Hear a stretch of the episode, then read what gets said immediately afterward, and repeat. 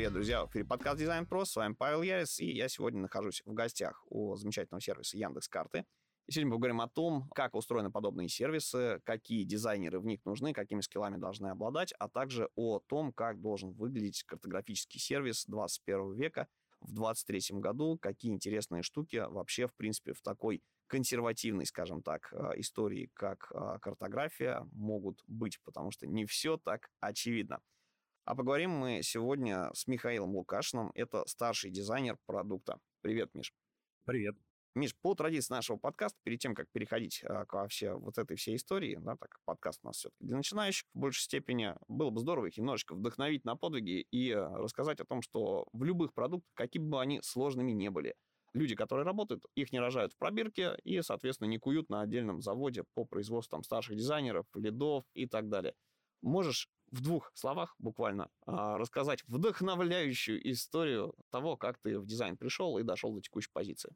Да, сейчас расскажу. Я сначала всю жизнь, на самом деле, занимался, точнее, образование получал такое инженерное больше. У меня родители там прямо настаивали, чтобы я в физмат-школе учился, пошел в физмат-вуз.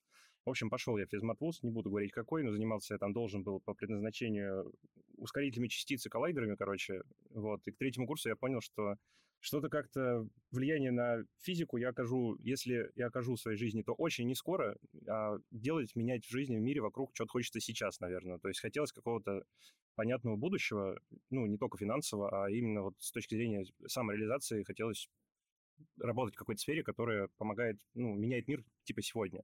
Мне кажется, дизайн довольно очевидная сфера, которая работает быстро в моменте, поэтому на самом деле я пошел просто постажироваться сначала к родителям в студию. Они занимались полиграфией версткой. В общем, пришел, стажировался к ним, мне понравилось. Ушел из э, инженерного вуза и пошел в британскую школу дизайна на факультет графического дизайна британского бакалавриата. Там отучился, честно, свои четыре года, получил британский диплом, который, кстати, я не знаю, пригодился он мне в России конкретно или нет. Просто многие наверняка могут там типа заморачиваться на эту тему, что вот диплом это все, но честно скажу, сколько раз меня спрашивали, диплом, вот конкретно этот диплом, ну, в России ни на что не повлиял.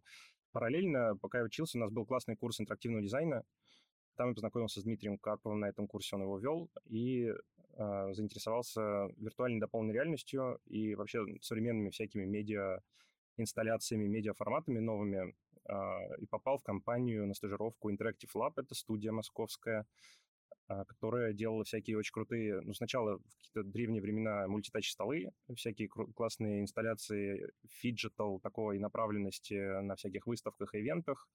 Потом в этой студии, короче, я занимался интерактивным дизайном, то есть я там научился работать со всякими штуками типа Unity, даже программировал всякие контроллеры Arduino, которые там приводят в действие, не знаю, какой-нибудь кусок инсталляции. То есть, ну, такой процесс, это in and out называется, когда у тебя есть черный ящик, типа есть вход на этот ящик, какой-то сигнал, например, действие пользователя физическое, ну, с каким-то физическим объектом или там жест рукой, потом ты его как-то интерпретируешь в этом ящике, и получается какой-то интерактивный какой-то опыт на выходе, ну, фидбэк какой-то от этой инсталляции. В какой-то момент, ну, то есть я понял, что это такая как бы дизайн, но не совсем тот дизайн, которому меня учили, ну, в британке, потому что там я учился на графического дизайнера, и это как раз было этим и интересно, что, типа, ты вроде как про дизайн что-то делаешь, но это другой дизайн, в общем. В какой-то момент мы занялись VR, дополненной виртуальной реальностью, я начал делать первый продукт нашей студии. Это был VR-продукт для недвижимости. То есть мы нашли какое-то довольно очевидное приложение, скажем так, прикладное для виртуальной реальности. Это когда ты можешь походить в будущем жилье, которого еще нет, и оно еще не построено. То есть ты как пользователь можешь надеть очки вот эти, можешь там походить по будущей квартире, посмотреть ремонт, посмотреть, куда выходят окна, какой у тебя будет, не знаю, там интерьер на кухне, в гостиной, ну, в общем, ощутить эту недвижимость будущего. Миш, сразу вопрос. У тебя это все так бодро выглядит, как будто ты там, условно говоря, от позиции к позиции переходил, знаешь, как по маслу, что называется. А на самом-то деле это огромный объем работы, это история с работой над портфолио, над проектами. И а, пока мы не начали, собственно, тему, ради которой собрались, можешь немножечко вот взбодрить ребят начинающих, сказать свое, так сказать, отеческое наставление дать, каким образом сформировать себе портфолио, чтобы тебя взяли на работу. Потому что рынок сейчас выглядит таким образом, причем для начинающих и для продолжающих ребят, что ты переходишь от конторы в контору, а там требования разные, и ты вот, если бы с таким стеком технологий, который а, сегодня есть у любого, наверное, там, не знаю, джуна, да, с таким объемом софта и умений, и а, продукции, которые он производит, у него, вот если бы его поместить в условия нулевых годов или там конца 90-х, его бы на рынке оторвали с руками, и э, все бы было круто, ну, то есть проблем бы не было. А сейчас ты приходишь и оценивается огромное количество людей, и софт-скиллы, и хард-скиллы, и то, что у тебя в портфолио лежит, насколько оно соответствует тому, чем предстоит заниматься, да, не в перспективе, а вот, вот какие-то такие вещи.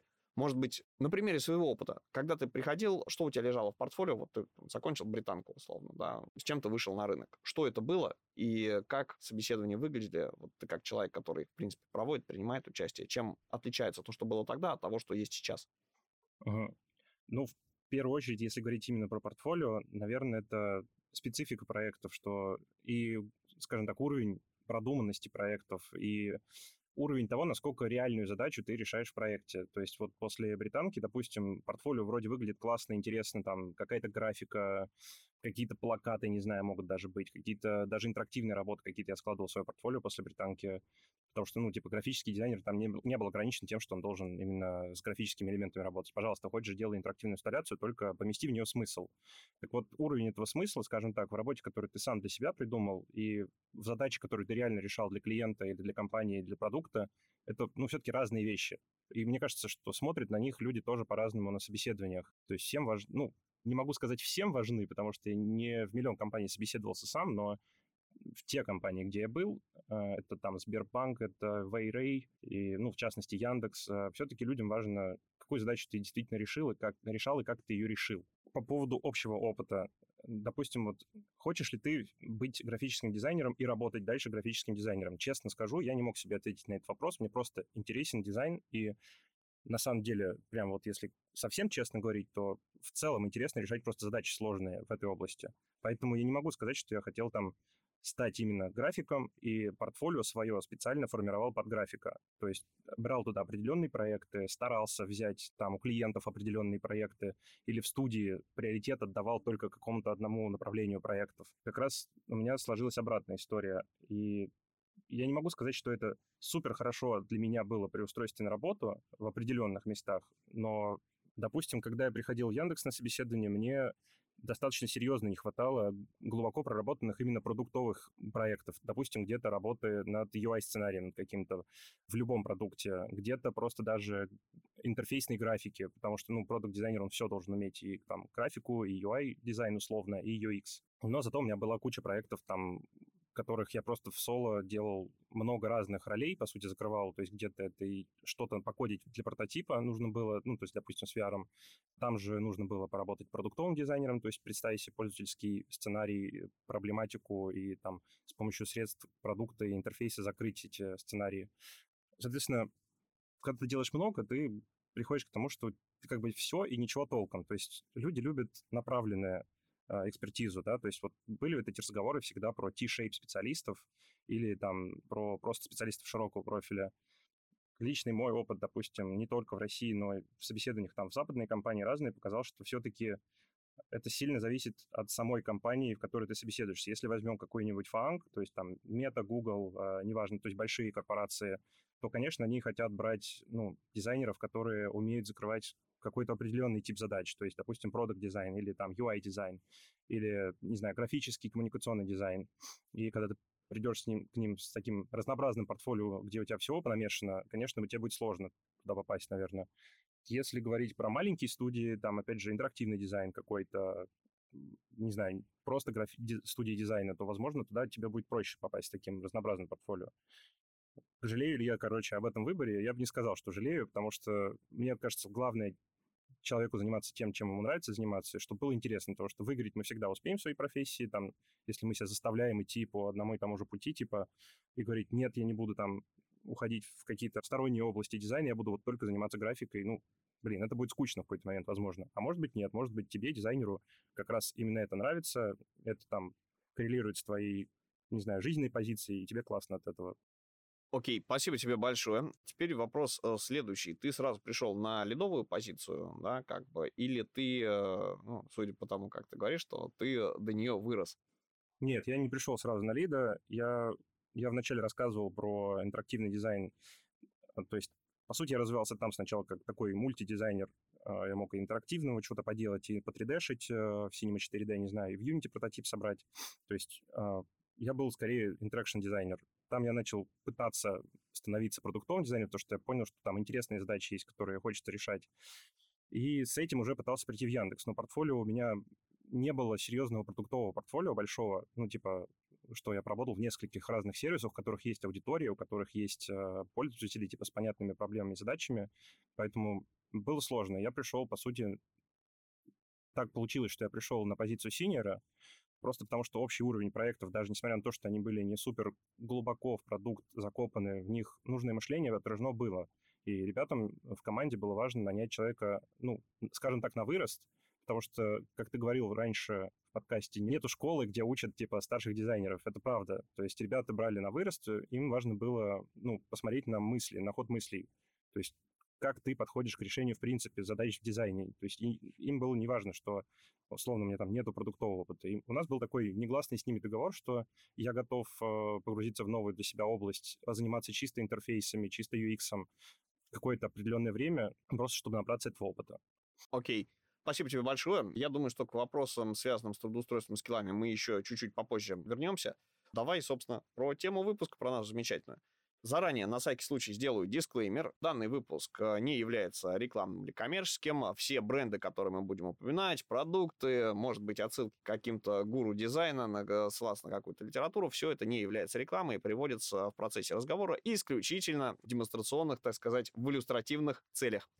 Миш, можешь сказать такую вещь? А, смотри, вот, в принципе, что из себя представляет а, современный картографический сервис глазами дизайнера? Карта — это что? Что она вся включает? Да, карта на самом деле сложная штука, потому что это отражение такой реальности, реального мира для человека, и оно может быть очень по-разному сделано. То есть это мы в каком-то смысле играем в ребус здесь, потому что показываем упрощенный, ну, реальный мир. То есть ты можешь решать какие-то задачи на карте, как пользователь можешь решать их условно в интерфейсе, который оборачивает эту карту, то есть, допустим, поисковый интерфейс.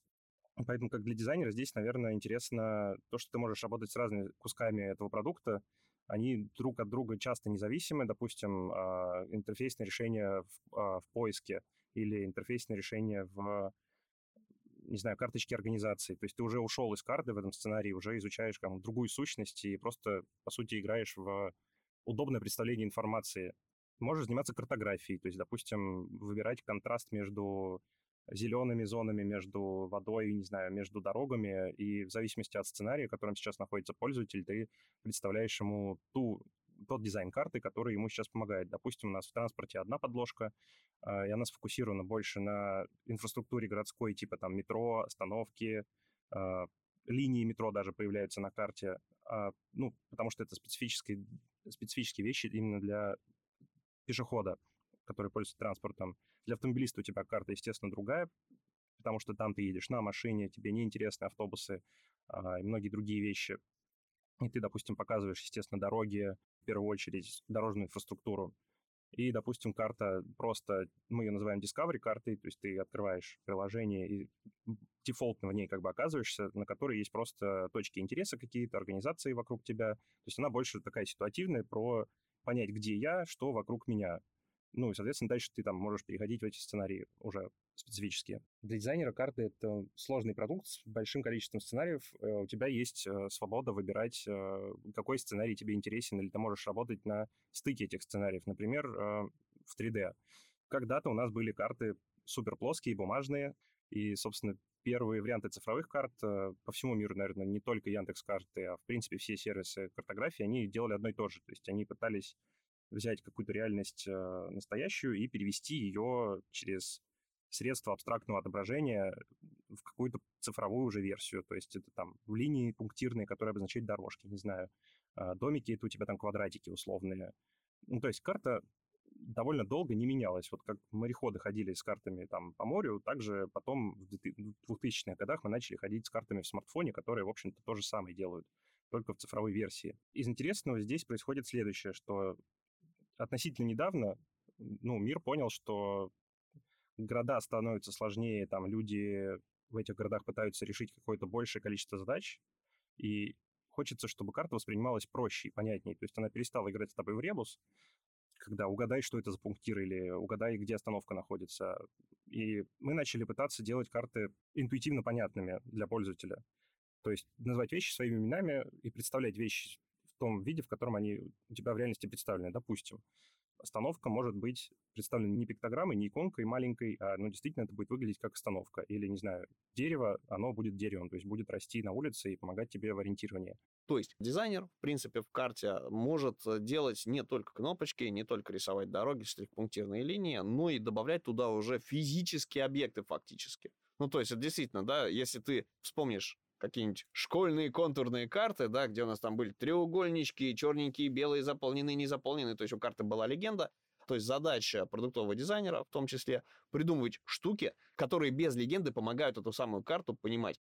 Да, все так. Ты не должен расшифровывать карту на самом деле. То есть весь э, процесс текущей картографии он был такой, типа, иди угадай, что это, расшифруй вот эту сущность. У тебя это тратит какой-то твой когнитивный ресурс, у тебя это тратит время. Не всегда пользователь вообще, ну, может понять, что он перед собой видит, где он находится и как ему сориентироваться, то есть в реальной жизни и еще в приложении на карте. А ему надо сейчас задачу решить, не знаю, до подъезда дойти до нужного, или там до, добраться до организации какой-то внутри здания, которая он не знает, где находится, допустим. Вот с этой точки зрения, если карта будет более понятной интуитивно, на интуитивном бытовом уровне, то есть то, к чему мы привыкли в реальной жизни, то можно сказать, что ты гораздо успешнее и быстрее будешь решать свою задачу. А значит, ты можешь решать в картах, допустим, больше задач или более сложные задачи. Что такое более сложные задачи? У тебя карта работает, старые карты, плоские, обычные, они работают до определенного скажем так, зум-левела. То есть ты можешь карту приблизить, карту отдалить, и когда ты карту приближаешь, она либо обрастает деталями, либо нет. То есть в нашем случае э, все карты в мире, наверное, в какой-то момент упираются в какой-то близкий вот этот подзум, когда больше тебе карта не сообщит информации. Есть ли здесь подъезд э, на фасаде этого здания? Ты видишь просто перед собой параллелепипед прямоугольный, голый. Ну, ну, просто раскрашен как-то и все. Соответственно, до этого предела карта может тебя довести. Можно уточнить, как э, чайник, так сказать, да, как ламер, который как картами пользуется, но там по-своему. Правильно ли я понимаю, что, в принципе, одним из сценариев является вопрос масштаба карты? Да? То есть, если ты смотришь на карту города, например, ну, тебе нужны транспортные развязки, тебе нужна одна информация, да, как тебе нужны там дороги. Если ты смотришь конкретный участок, ты находишься в каком-то районе и ищешь, как выехать с парковки, да, там, это другого рода информация. А если ты пеший человек, который исследует, например, достопримечательности, особенно в каких-нибудь хитро э, спроектированных общественных пространствах, то, соответственно, там тебе нужно вообще подробно, тебе нужно понимать, где какая дверь находится, какой подъезд у дома, да, из которого там выходить и так далее. Как дизайнеры могут решать подобные запросы? Мы понимаем, что пользователь на разных масштабах от карты ждет ну, разную детализацию. Карта адаптируется к разным задачам пользователя на разных масштабах. То есть, допустим, на уровне города, когда ты видишь, у тебя вся Москва, допустим, помещается в экран телефона, ты можешь э, видеть основные районы, основные магистрали, соответственно, за счет них сориентироваться. Также э, в этом очень сильно тебе помогут знаковые достопримечательности города, допустим, там Останкинская башня или здание МГУ, и на следующих масштабах ты можешь их еще детальнее отобразить. К примеру, мы недавно сделали 3D-модели для ключевых достопримечательностей в некоторых городах России, там в Москве, в Питере, а, в Уфе, в Екатеринбурге. Соответственно, как дизайнер ты можешь сделать эту модель более понятной, более считываемой с разного расстояния на карте, вложить в нее там некий уровень контрастности для того, чтобы пользователь отделял ее визуально на карте от остальной подложки, допустим, там от газонов или от дорог. Соответственно, на дальнем масштабе карты ты будешь уже видеть, ага, вот МГУ, я его вижу, у меня есть там картинка для него красивая, моделька, и таким образом ты быстрее сориентируешься.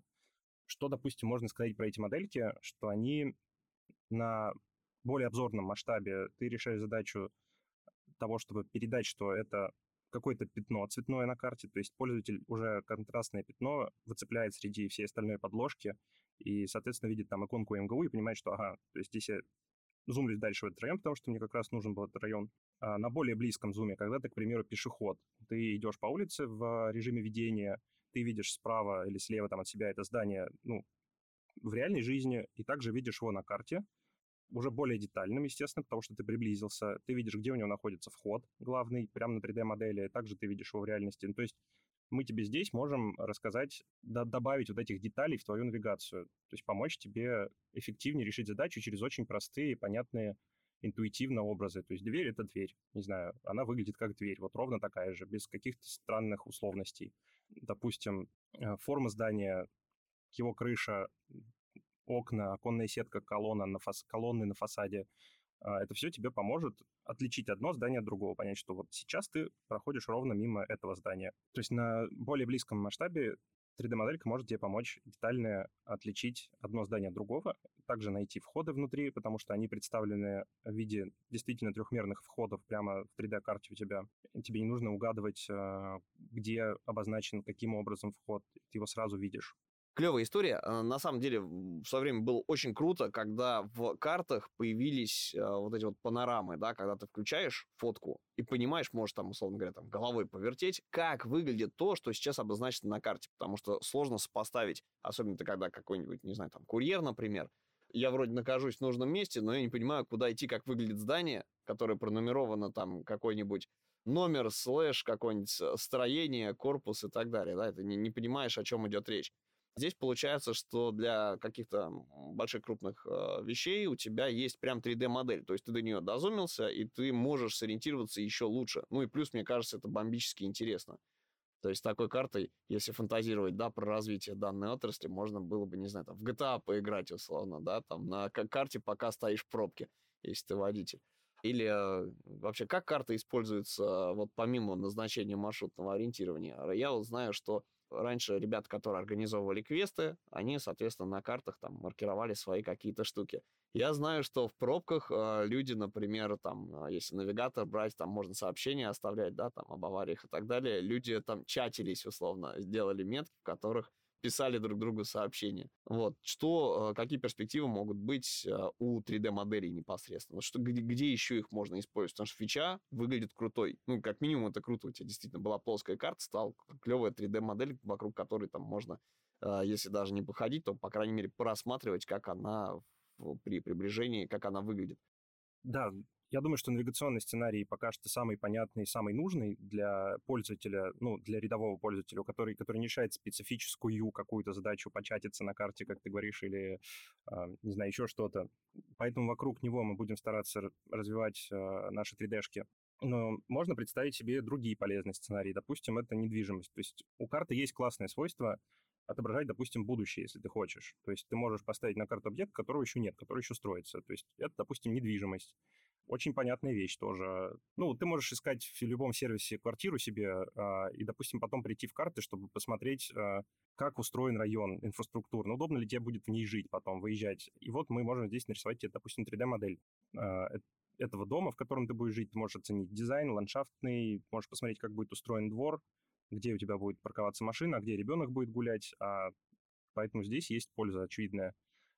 Если говорить про какое-то далекое будущее, ну, если представить, что карты становятся таким 3D-движком, который близок, э, вот ты вспомнил про GTA, не, не случайно, мне кажется, потому что сейчас все карты в мире становятся таким, знаешь, более игровым опытом. Почему более игровым? Потому что более понятным, на самом деле, интуитивно, это правда. Точнее, как, я не могу сказать, что это прям правда в последней инстанции истина, но есть ощущение, что все сервисы, да, картографии сейчас стремятся именно этому. Да, то есть для вот такого будущего я бы мог себе представить э, парковку, не знаю, на которой отображено реальное количество занятых мест, машинок или свободных мест. То есть прямо вот ты зумишься, а там тачки стоят.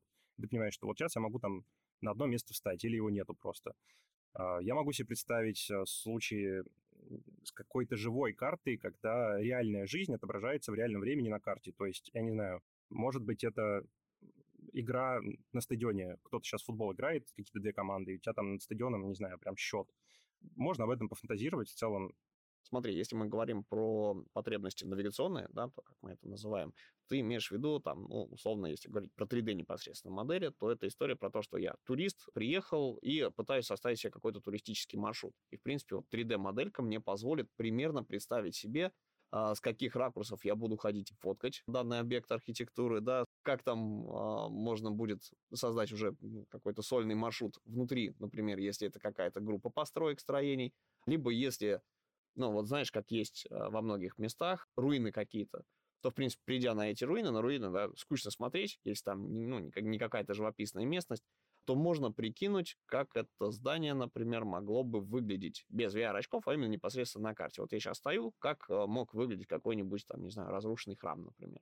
То есть э, речь об этом? Ну, давай так, можно здесь и про настоящее, и про будущее, и про прошлое э, этот сценарий рассмотреть. На самом деле, да, очень удобно решать, наверное, с помощью таких ландмарков, с помощью 3D-моделей какое-то планирование своего отдыха или туризма. То есть я могу зайти в другой город, действительно посмотреть, какие там достопримечательности есть, а, уже как бы заранее представив себе, мне стоит туда ехать или не стоит, или ты правильно подметил, что а, я могу там на улице находиться и искать, э, не знаю, где билет продают в этот музей. И вот, пожалуйста, у меня есть нарисованный вход, есть еще дополнительное UI обозначение. Вообще мне супер классно и просто здесь становится. Но в целом, мне кажется, что все-таки сейчас, наверное, лендмарки вот эти будут решать более прагматичную задачу, типа добавляя карте деталей там, где они требуются, в тех масштабах и в тех зумах карты, в которых они нужны. Потому что, как я ранее говорил, уже на обзорных масштабах у тебя, в принципе, все хорошо, у тебя есть основные ветки там магистралей дорожных, а, метро, там, инфраструктуры, там, автобусно-транспортной. И вот эти модели здесь тоже тебе как бы помогут определиться с тем, какую часть города, какой район ты сейчас просматриваешь. Но также интересно закрыть этот сценарий на очень близком э, зуме, то есть когда ты уже идешь по улице в навигации пешеходной, или, допустим, ты едешь в автомобиле и видишь э, где-то в стороне от себя 3D-модель на карте, и видишь ее в реальности, и сопоставляешь, что да, я сейчас на этом перекрестке. То есть карта на этих масштабах подробных становится сама по себе подробнее. Она может дальше, глубже в сценарии тебе помогать. Той же, допустим, последней миле, когда ты уже из автобуса вышел, дошел там, не знаю, до примерно до этого здания, и тебе нужно вот эти последние там 100 метров пройти прямо, повернуть направо во двор, где-то там найти дверь. То есть вот эта штука, с которой люди очень часто обращаются к панорамам. Ну, мы по статистике это видели много раз в картах. То есть пользователь открывает панораму и пытается по панораме сопоставить вот на то ли здание он сейчас смотрит, во-первых, а во-вторых, где на нем находится входная дверь и вывеска вот этой моей организации, допустим, которая мне нужна. И теперь представь, что тебе не нужно открывать панорамы, ты можешь просто увидеть 3D-модельку вот этого домика на карте, а, увидеть на нем, не знаю, ступеньки этого подъезда, прям детальную вывеску, и вот в этом смысле очень понятная есть функция у 3D-моделей любых. Сегодня это будут достопримечательности, завтра мы, не знаю, придумаем что-нибудь еще и добавим какие-то другие здания, которые посчитаем нужными в, нужн... ну, в некоторых сценариях. Слушай, классная вещь. А, вот сразу вопрос такой по поводу ресурсных мощностей. Да, у нас сейчас а, наши девайсы становятся все более мощными, мощными мощными. Но мне кажется, что, знаешь, здесь как это, минимальные системные требования к игрушке какой-нибудь 3D-шной, вот, а, есть всегда. И а, здесь вопрос такой немножечко в топ технологического характера. А как сделать так, чтобы вот куча разных зданий рядом, не жало супер много ресурсов и не сажала мобилку. Угу. Ну, слушай, давай здесь в две части ответим на этот вопрос. Первая часть, наверное, про то, что прогресс не стоит на месте. Э, с каждым годом у тебя все более мощные процессоры, Snapdragon, там, я не знаю, Apple, а что-нибудь, Bionic, миллион, ну, ты понял. То есть вся индустрия, она стремится к тому, чтобы, в общем-то, железо с каждым годом становилось лучше и быстрее. Это естественно. Поэтому этот фактор просто не будем упускать из виду. Второй фактор — это то, что, конечно, э, делая больше деталей, добавляя больше деталей в карту, э, ты увеличиваешь ресурс, который потребляет эти детали для рендеринга, ну, то есть для того, чтобы они просто у тебя на экране появились. Здесь есть много подходов, можно если говорить технически, то у 3D-моделей, допустим, есть уровень детализации. К примеру, на дальнем от зуме карты, на обзорном масштабе, тебе не нужны все там колонны, входы и что-то еще. Тебе нужно просто общее очертание здания. Поэтому эта модель может быть просто легче. Когда ты призумишься, мы тебе подгрузим другую версию этой модели, чуть-чуть более детальную, которая уже э, детализация которой отвечает сценарию в данном случае твоему. Это первый тип оптимизации, level of detail. Потом есть куча всяких методов. Например, мы посадили на карту, на самом деле, еще очень много деревьев, потому что мы поняли в какой-то момент, что деревья без модели э, и детальная разметка на дорогах, они на улице без деревьев работают, ну, хорошо, но с деревьями сильно лучше. Почему это происходит? Потому что деревья помогают тебе ощутить масштаб на улице. Масштабы и расстояние, на самом деле. То есть ты можешь дерево все представляют, как выглядит просто, его не надо объяснять. И у всех есть примерное ощущение от высоты деревьев. Поэтому ты можешь его всегда сравнить с домиком справа или с домиком слева от себя. Соответственно, понять высоту этого домика, уже просто глядя на дерево рядом с ним стоящее. Ты можешь оценить, э, где ты относительно этого домика, потому что примерно уже будешь видеть метку своего местоположения на карте и приблизительное расстояние до дерева, приблизительное расстояние до домика. Ну, короче, Мне сложно описать это как-то научно сейчас будет, на самом деле, но такой практический опыт показывает, что ты воспринимаешь это гораздо понятней. Когда у тебя в карте встречаются детальные достопримечательности э, или просто какие-то хорошо отрисованные детально 3D-домики с дорожной разметкой, а потом слева и справа от этих домов, не знаю, или по улице стоят еще просто дома-коробочки, ну, потому что вот ты спрашивал про, про оптимизацию, это вот оно и есть. Ты не можешь прям сразу все отрисовать детально, а, то деревья, допустим, в данном случае, когда ты их приносишь в эту систему, они очень сильно помогают тебе с масштабом, с ощущением масштаба. Ты лучше понимаешь расстояние до объектов, ты лучше понимаешь размеры домов вокруг тебя, ты гораздо проще можешь сопоставить картинку, которую видишь на улице, с картинкой, которую тебе телефон отрисовывает, с меткой твоего положения. Вот где ты сейчас относительно дома коробки, на котором на фасаде нет ни единого элемента. Ты же не сориентируешься без визуальных ориентиров на этом доме. А вот, пожалуйста, вот тебе дерево, и ты как бы уже можешь понять, что да, вот я стою здесь именно. Мне еще там, не знаю, 10 метров надо идти прямо, ну или там 100 метров. То есть у человека вот эта оценочная оценка расстояния, оценка размеров, она такая, чем больше ориентиров, тем тебе проще с этим работать. Ну, опять же, если ты воспринимаешь их как ориентиры. И действительно, мне кажется, дерево в этом плане замечательная вещь. Но оно просто очень понятное. Ну, это, типа, тебе не нужно объяснять человеку, что это. Тебе достаточно его нарисовать, и ты уже понимаешь, не знаю, на каком-то подсознательном уровне его масштабы приблизительные. А по поводу перформанса, а, чтобы все это дело на самом деле не жрало батарейку и не э, загружало процессор там или видюху телефона так, что оно просто все повиснет в какой-то момент. Естественно, человечество еще в геймдеве придумал миллиард оптимизаций, таких как там уровни детализации LOD ы, про которые я говорил до этого, таких как batching, это, допустим, когда ты... И batching и instancing, то есть когда ты берешь одну модельку 3D-шное дерево, ну или там, не знаю, три модельки, елка, березка там и, не знаю, куст условный, сажаешь их э, в движок, и, но при этом в память телефона они складываются один раз, там куча оптимизаций других э, видеокарте, которые позволяют, ну, на уровне кода видюхи, которые позволяют это все дело планировать. То есть ты потом просто сто раз повторяешь это дерево, и, в принципе, это не сказать, что это бесплатно, потому что полигоны все равно будут рендериться, но с точки зрения расходования памяти, там, это миллион раз оптимальнее, чем если ты просто тысячу разных абсолютно деревьев по дизайну насажаешь. Ну, дизайнерам модель. здесь проще, вот компонент в фигме. Да, это компонент в фигме, это правда так и есть. Ну, и тебе от него много не надо. Тебе не нужно, чтобы все деревья были абсолютно разными на карте. Это, нет такой задачи. Что из интересного, допустим, гораздо более важная задача, это то, что там, где нужно, мы можем посадить деревья тебе в то место, где они реально растут в жизни. Ну, ты, может быть, помнишь реконструкцию Садового кольца, когда высадили деревья вдоль бульвара. И, собственно, эти деревья точечные. Они для тебя могут служить ориентиром важным. И мы их на карте там же посадим, где они есть. То есть мы возьмем спутниковый снимок, на спутнике посмотрим, где это дерево находится, там укажем точку, что растет там такого-то типа, не знаю, береза или елка, и, соответственно, примерно такой высоты, вот она появится у тебя честно на карте. А есть места, где тебе, например, не нужна точность деревьев, это лес, а, не знаю, или просто, скажем, кусок парка, в котором по какой-то ландшафтной форме засажены не знаю, елки в перемешку с березами тебе, как человеку, который пытается сориентироваться на улице, тебе этой информации достаточно. Тебе не нужно знать, где каждый из березок растет и какой у нее конкретный дизайн. То есть оптимизация здесь получается с этой точки зрения тоже рабочая.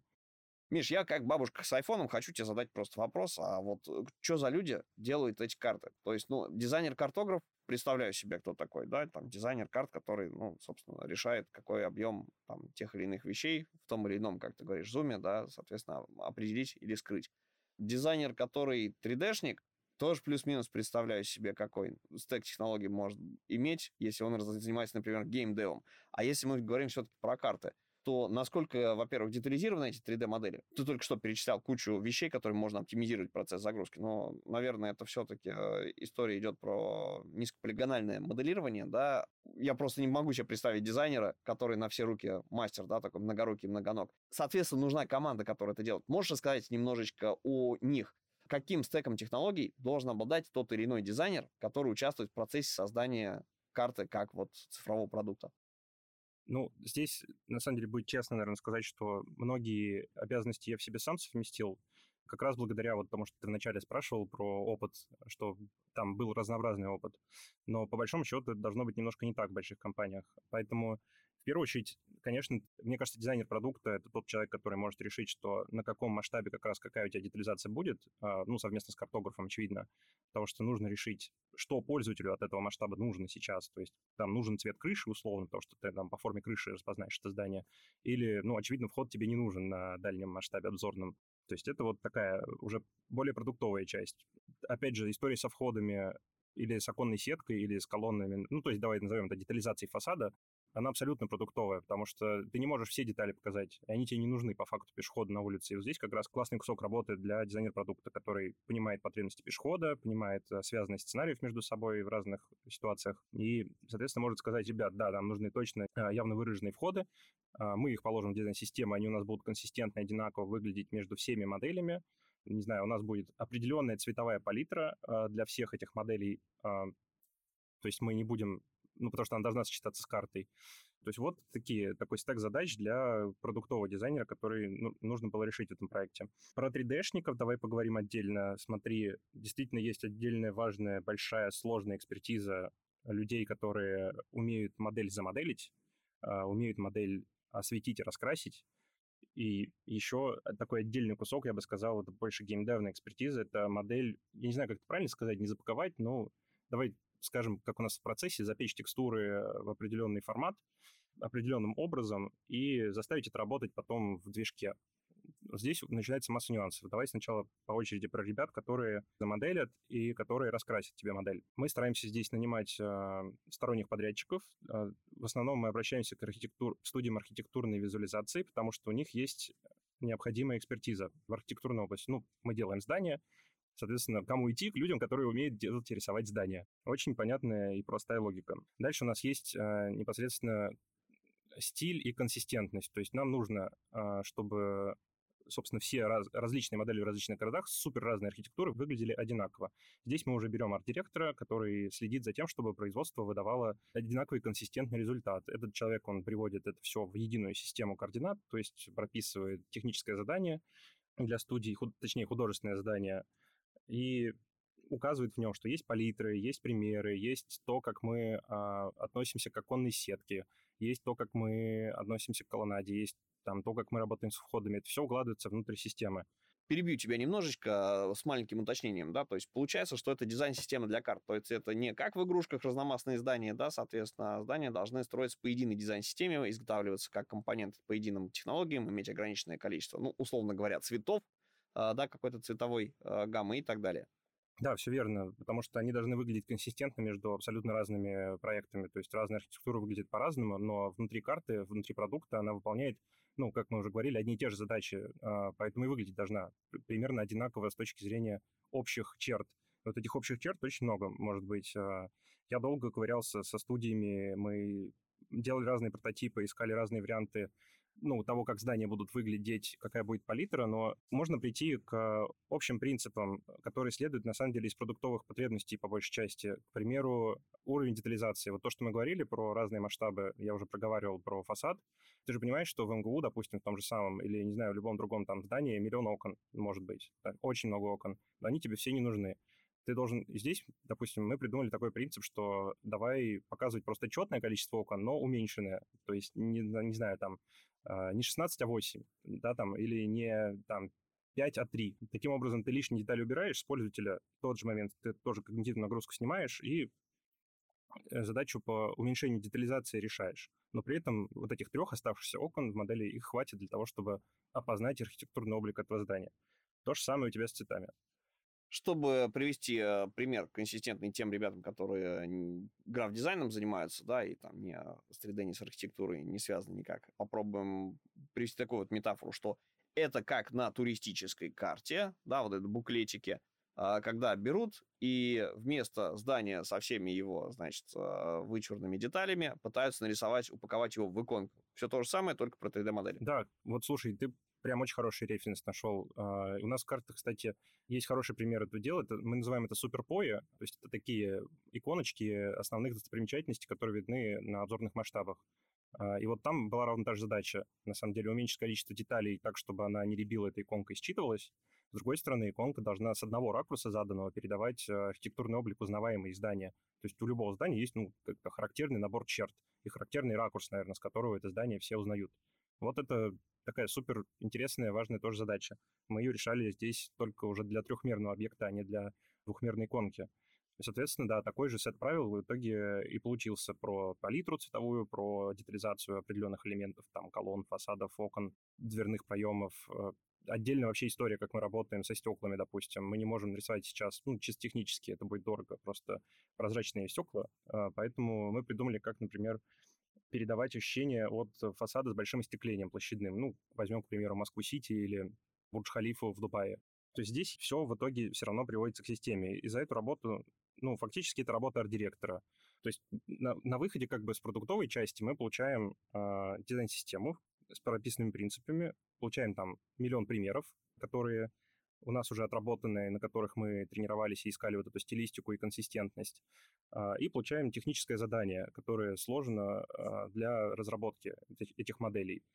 То есть там прописано, сколько может быть полигонов в модели, ну там, на что и как эти полигоны будут расходоваться в первую очередь, каким образом будут производиться развертки. А, с этим заданием дальше мы обращаемся уже к студиям, потому что внутри держать а, ну, студию 3D-визуализации — это дорогое занятие и ну, довольно бессмысленное для нас на самом деле, потому что объемы большие, но часто, ну, ты когда сделаешь все достопримечательности, ты дальше, что эта студия дальше будет делать, тут вопрос. Поэтому мы ищем в основном студии архитектурной визуализации. Но у них другая немножко специфика работы, потому что они привыкли реальность отображать такой, какая она есть. Ну, то есть, прям вот есть у тебя 100 окон на фасаде, вот ты 100 окон рисуешь такого же масштаба. И, конечно, мы их обучаем. То есть с нашей стороны есть арт-директор сейчас в лице меня там и в лице нескольких еще ребят, которые принимают работу этих студий, чтобы ну, мы помогаем им адаптироваться, да, как к немножко измененной реальности зданий, потому что нам нужно какие-то детали сделать больше, какие-то меньше, какие-то вообще убрать. И все это во имя того, чтобы человек, который смотрит на карту, эти детали с нужного масштаба увидел, и они не превратились там в кашу, они не перегрузили ему мозги просто количеством информации. Соответственно, эту часть работы, да, делают ребята из Архвиза. Также ребята с геймдевным опытом здесь, то есть те ребята, которые проектировали уровни в играх или готовили ассеты к тому, чтобы они были интегрированы в движок, этот опыт нам тоже очень сильно помогает, потому что мы оптимизируем, ну, наш движок, в общем-то, от игрового уже скоро не будет отличаться. естественно, игровые оптимизации мы тоже в себя все затягиваем. В данном случае все наши модельки сделаны по принципу Unlit, то есть мы их не освещаем никак а, в реальном времени на клиенте, что позволяет нам экономить батарейку, что позволяет не загружать процессор телефона излишними вычислениями. А весь свет, он запечен, ну, это такое жаргонное такое слово, запечен в текстуру. То есть мы не, ничего не вычисляем на клиенте. Соответственно, да, здесь нужны ребята, которые имеют опыт в подготовке таких ассетов. Можно поговорить еще про, на самом деле, данные. Допустим, вот мы про модели поговорили, а, а что с деревьями вообще, как это происходит? Понятно, что 3D-шки, 3D-модельки деревьев можно один раз отрисовать, один раз их а, загрузить в движок, то есть у тебя есть там береза, липа, я не знаю, елка, а, все, ты вот по одной модели сделал или там по несколько, загрузил движок, и оно, естественно, если у тебя 100 тысяч деревьев там в кадре, ну, ладно, 100, 100 много, давай возьмем там тысячи деревьев в кадре. Короче, лес. Короче, лес, да. Ты, ну, на самом деле не потратишь на него много ресурсов, потому что само дерево ложится один раз в оперативную память, и дальше много раз повторяется. Батчинг, инстансинг, то, что мы до этого говорили. Но если ты их просто понатыкаешь вот в точке, где они растут, то у тебя получится, знаешь, как в старых играх, когда у тебя много раз повторяется паттерн текстуры, и ты такой смотришь на это в 2023 году и думаешь, блин, что за жесть, как это ужасно выглядит. Здесь мы тоже исхитрились а, разными способами. Например, опять же, перенимая опыт дизайнеров из игровой индустрии, ты сажаешь много одинаковых ассетов, но ты каждое дерево поворачиваешь немножко случайным образом на случайный угол, немножко его меняешь размеры, стараешься рассаживать не по сетке, а по сетке со случайным там смещением от точки, где дерево посажено. Таким образом, глаз, он ну, любит типа природную несимметричность. И вот эту несимметрию природную мы и передаем. Еще, кстати, классный способ — это, типа, ну, я не знаю, как ее правильно назвать, это density map, то есть это такая карта плотности. А если ты посмотришь на спутник, ты увидишь, что кроны деревьев образуют такие либо точки, где просто одно торчащее дерево, либо кластеры некоторые. И вот у этих кластеров у них случайная форма и плотность. То есть где-то чуть-чуть более плотно насажено, где-то менее плотно насажено. А, и вот класс а, в том, что мы попытались эту историю повторить, потому что, ну, так сделано в природе, мы просто у природы своровали, честно. И оно, в принципе, работает нормально. То есть у нас нету такого, что деревья прям супер симметрично какими-то колиями там понатыканы. И добавим к этому то, что там, где они растут в реальной жизни, мы их тебе там в это же место и посадим, плюс-минус такого же размера. И вот у тебя получается не только приятная картинка, но и полезная, работающая с точки зрения навигации. Что еще хочется здесь сказать про деревья? Да, как вообще деревья оказываются на карте? На самом деле, откуда мы вообще знаем, что на карте должны быть деревья именно в этом месте? Есть спутниковые снимки, а, есть панорамы. То есть, в принципе, с точки зрения количества данных, данных у Яндекса много, можно представить. У нас и машинки катаются, и пользователи нам регулярно присылают какие-то материалы, фотки, панорамы. И даже когда-то, когда это было можно, можно было на воздушном шарике там подняться и 360 фотографий сделать, Потом эти данные надо как-то переварить. То есть нужно ну, их превратить из картинок, превратить их в то, что съест 3D-движок и уже использует там рассадку ассетов. А здесь есть несколько способов. Способ первый — это ручная рассадка. Это когда а, у нас есть народные картографы. Это ребята, которые используют приложение «Народная карта». В принципе, народным картографом может быть кто угодно. То есть ты можешь сейчас или я можем пойти открыть а, приложение и просто вот в своем районе, не знаю, нам интересно, понатыкать, где у нас там деревья растут. На самом деле штука классная, потому что даже я, когда в юности в своей пользовался, 2000, я не помню, десятых где-то, наверное, годах, может быть, чуть попозже, там что-то я у себя там в районе даже какой-то памятник размечал, что у нас стоит. Где-то я торговый центр там нарисовал, что он стоит. В общем, это классный источник данных, эти ребята делают огромную работу, на самом деле.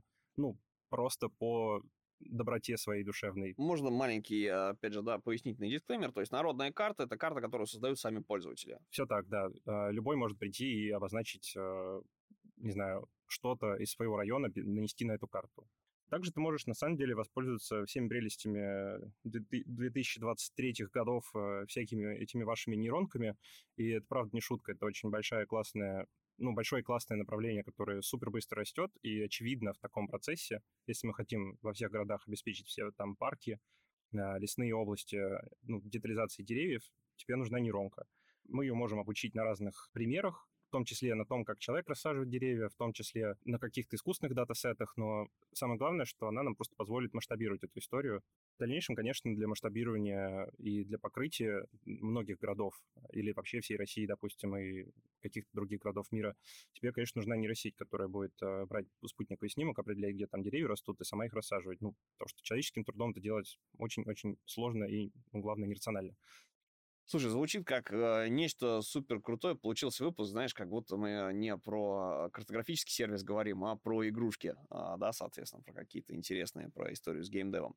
Если говорить про скиллсет дизайнеров, вообще какие виды дизайнеров нужны в подобные сервисы? То есть, ну, опять же, классно, когда ты слушаешь э, что-то, что кажется тебе очень далеким и космическим, да, но одно дело послушать про какие-то космические проекты, космических кораблей, там, не знаю, про лунную базу какую-нибудь, а другое дело пойти и попытаться этим заниматься. Миш, скажи, пожалуйста, какие вообще специалисты, ну, если мы говорим у нас подкаст для дизайнеров, а вот э, какого рода вакансии для дизайнеров есть в картографических сервисах, кому на рынке э, нужны специалисты и какие, и кто эти люди, каким стеком технологий они должны обладать, чтобы на рынок выйти? Да, давай я не буду говорить за весь рынок, но скажу про то, чем мы занимаемся в данном случае. А, вот, допустим, человек, который принимает модели от студий. Вот есть студии, которые делают эту работу, и есть человек, который занимается приемкой этой работы. Я думаю, что лучше, если ты будешь дизайнером, то есть у тебя будет абсолютно дизайнерское портфолио, а это значит насмотренность, это значит вкус, это, ну, значит, ты чувствуешь, э, что такое системность в дизайне и как получить консистентный результат. И мне кажется, тебе можно иметь общее представление о 3D, об общих технологиях, которые есть в этой области, но это не значит, что ты должен сам руками уметь это делать. То есть, допустим, я бы не требовал от человека этой экспертизы. Мне главное, чтобы ты мог увидеть две модели, их сравнить между собой по э, ну, принципу системности вот этой. С другой стороны, есть ребята, конечно, технические, которые занимаются непосредственным моделированием и непосредственной разукраской и освещением этих моделей. А, и готовит их к тому, чтобы эти модели были интегрированы в движок. И здесь, мне кажется, что очень релевантный опыт у архитекторов, как я говорил, но не просто вот архитектурный чисто архвиз, который вот мы делаем, новостройку, которая будет построена, а все-таки желательно более в сторону геймдева смещенный опыт. То есть человек, который все-таки готовил 3D-модели к тому, что они будут интегрированы в игровой уровень потом. То есть здесь, я честно скажу, я сам не могу точно описать этого специалиста какой-то, ну, знаешь, общепринятой какой-то профессией, потому что кажется, что опыт должен быть у него довольно разнообразный.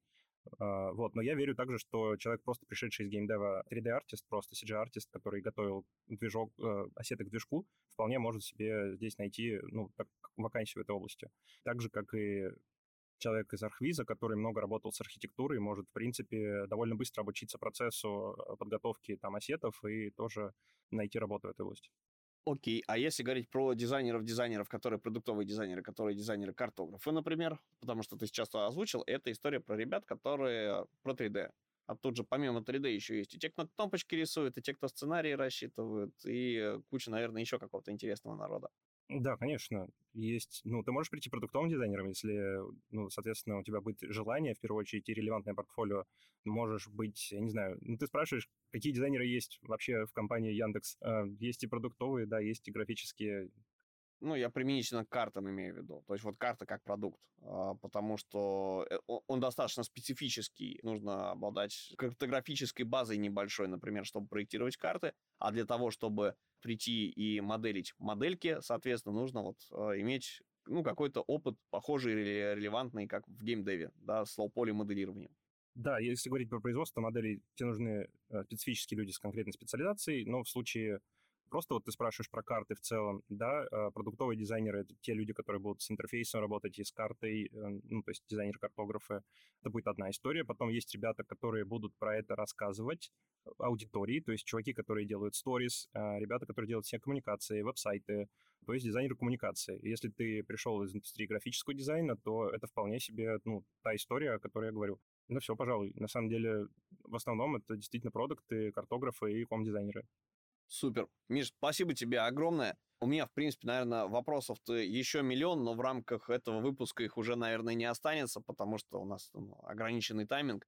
Ты уже и так просто рассказал огромное количество всего и вдохновил людей своей историей э, да, развития как дизайнера и рассказал, какие интересные фичи есть в картографических редакторах, как в продуктах. Сказал непосредственно, да, там, на опыте того, чем занимаешься как эти фичи работают и какую пользу они наносят пользователю, да еще и про специалистов, которые нужны. Последний, наверное, вопрос. Есть ли сейчас открытые вакансии для тех, кто успеет первыми послушать выпуск и, может быть, подастся прислать тебе свое резюме? Да, я сейчас ищу, на самом деле, а, ребят с опытом с геймдева, как я говорил, которые будут заниматься производством моделей. Если у вас есть ну, опыт в архитектурной визуализации, и опыт в геймдеве в подготовке ассетов, пишите, мы обязательно рассмотрим вакансии. Думаю, пока все по вакансиям.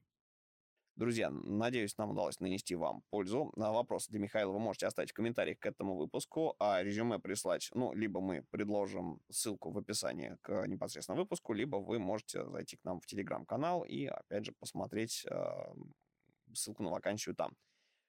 Миш, спасибо тебе огромное, что пришел. Приходи еще раскрыть эту тему. Мне кажется, это очень узкий и специфический интересный сегмент, а, потому что, да, это, это, это не попсовый дизайн. Друзья, вопросы для Миши вы можете оставить в комментариях к этому выпуску в нашем телеграм-канале. А с вами были Павел Ярец и Михаил Лукашин, а, старший дизайнер продукта Яндекс.Карты. Пока-пока. Пока. -пока. Пока.